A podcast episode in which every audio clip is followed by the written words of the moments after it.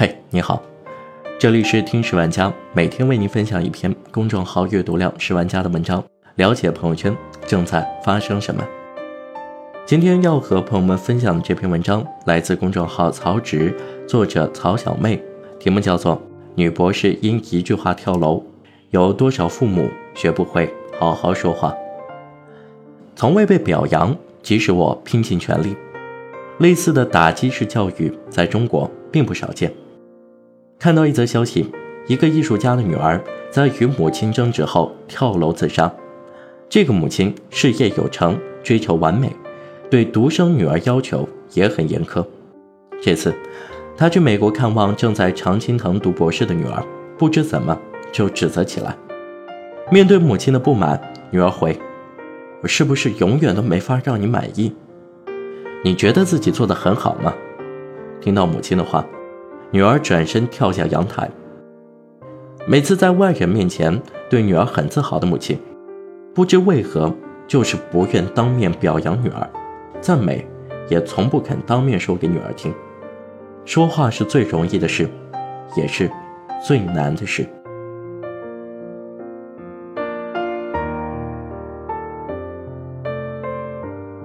一，你轻易说出口的责骂，也许会击垮你的孩子。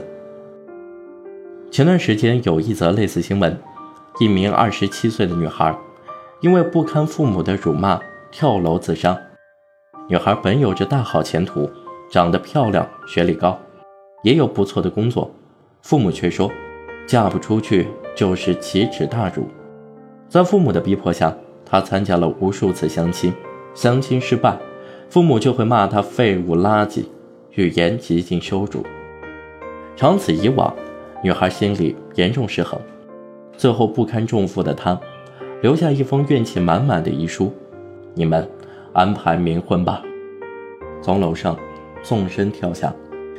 蔡康永曾对说话价值做出这样的评价：“把说话练好是最划算的事。”生活中少不了鸡毛蒜皮，当恶毒的语言指向自己的孩子，小事可能升级成悲剧。在大多父母眼中，孩子永远是不懂事的，需要自己引导。这是孩子被当做了一个附属品，而不是需要被尊重的个体。父母用打压式教育在孩子面前树立权威，用粗暴的语言达到自己的目的，对孩子造成伤害不自知。曾有人在网上回忆起自己的学生时代，第一次月考考了全校四十八名。开心的打电话给妈妈分享，她却说：“怎么才四十八名？”电话另一边的我一下子傻掉了，只能拼命忍住眼泪。从此以后，我考得再好，也不愿意跟他交流了。二零一六年中国家庭教育焦点问题调查报告显示，孩子在与父母沟通、同伴交往、教师交流三者中，存在问题的比例分别是百分之十点六、百分之七。百分之三点九，也就是说，孩子与父母沟通时问题最大。一项小学生家庭教育调查结果则显示，父母对孩子在情绪情感关注度一项只占整体关注度的百分之十二。他们给孩子定下各种各样的 KPI，安排各种各样的人生轨迹，希望孩子早日成龙成凤，却忽略了孩子内心的想法。选秀节目《明日之子》亚军马伯骞的父亲是一位身兼多职的社会名人。一开始，他并不赞同儿子选择演艺道路。在一次采访中，他说：“我们俩一起看了一个电影，然后进行了一场深刻而平静的谈话，我才开始理解和支持他。现在，我是他的头号粉丝。”稍微注意一下说话的方式方法，放下家长的权威，父母可能就会发现。自己一直想要牢牢拴在身边的孩子，并不像想象的那样不懂事。二，我想和你相濡以沫，你却对我恶语相向。重视说话的人们，在学习着把技巧用于身边人际关系的同时，常常一不小心忘了身边人，比如自己的伴侣。作家王朔在《过把瘾就死》中有一段描写：吵到最后，我们什么都说出来了，就像一对不共戴天的仇敌。我们互相太熟悉了，因此刺伤对方的刀刃格外锋利，弹无虚发，沉重打击了对方。语言的强大之处在于，它能让你爱的人更爱你，也能让你爱的人离开你。在电影《那些年》里，柯景腾为了在心爱的沈佳宜面前表现出自己最强的一面，举办了一场自由格斗赛，结果把自己弄得遍体鳞伤。心疼不已的沈佳宜皱着眉头教训他：“幼稚，什么都不懂。”而心灰意冷的柯景腾走到了大雨中。一开口是同样尖刻的语言，对呀，我就是笨蛋，我就是什么都不懂啊。争吵中，两个相爱的人伤害对方，也被对方伤害。心理学家 Bartholomew King 把两性之间的依恋类型分为四种类型：安全型、恐惧型、超脱型和多虑型。后三者类型人群在亲密关系中极易缺乏安全感和自信心。这可能导致他们在处理亲密关系时的非常态心理。由于强烈的自我保护欲，他们会变得更加易怒，更容易冲身边的人发火。除此之外，缺乏尊重也是导致争吵的重要原因。曾经朝思暮想的梦中情人，如今每天躺在枕头边，像日升日落一样理所应当。渐渐的，人们忘了要尊重对方。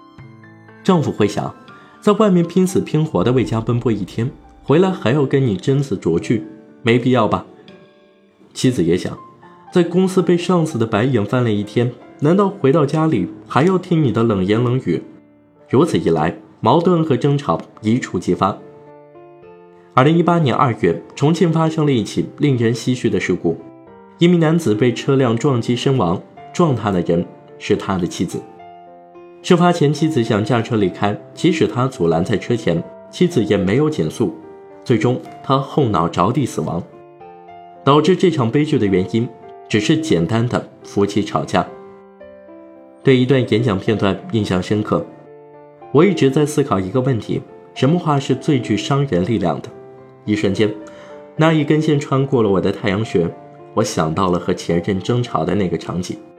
这个答案让我自己都。毛骨悚然。爱人为了逞一时口舌之快，会轻易上演一场唇枪舌剑，刻薄的言辞成了他们最有力的武器，抓起来一下下往对方心窝里戳，直到把对方戳得千疮百孔，败下阵来。可再看看一场大战后疲丧的自己，才发现结局其实是两败俱伤，杀敌一千，自损一千。三。除了造成无痕伤害，也会带来致命威胁。被冷言冷语伤透的心，像是被钉子扎烂的泥巴墙，拔下钉子也抚不平伤痕。被扎的伤口渐渐看不见、摸不着了，却藏在身体里悄悄腐烂。一项针对未成年人的调查发现，在家经常被骂的孩子，不良性格特点最为明显。百分之二十五点七的孩子表现出自卑。百分之二十二点一表现出冷酷，百分之五十六点五的孩子性格暴躁。如果父母双方均采用极端方式与孩子沟通，自卑、冷酷、暴躁这三种特质便会在孩子身上集中体现。除非有极强的外力干扰，否则随着孩子年龄的增长，这种情况只会越来越严重。看似无形的伤害积累久了。可能会酿成无法挽回的大错。二零一六年七月，杨女士在家做了早饭，丈夫发现她做了烧茄子，非常生气，一边吃一边谩骂。由于长期积怨，杨女士随手抄起家中臂力器，将丈夫砸死。在浙江省工作的石某夫妇两人，因为家庭琐事发生了争吵，情绪失控的石某趁妻子上卫生间。用刀片割喉，杀害了两个只有五岁的双胞胎儿子。这些悲剧发生的原因，大多是亲人间长期无法有效沟通。亲密关系中，大多数人都不太善于表达自己，都相处这么多年了，很多事情不必说出来。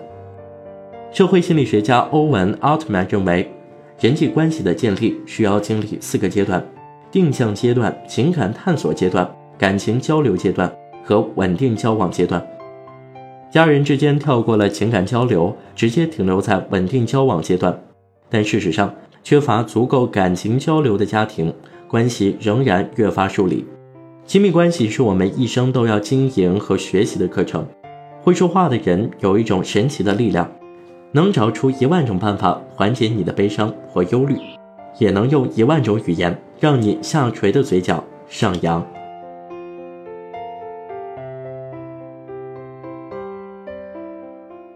好了，这就是今天的节目，我们下期再见。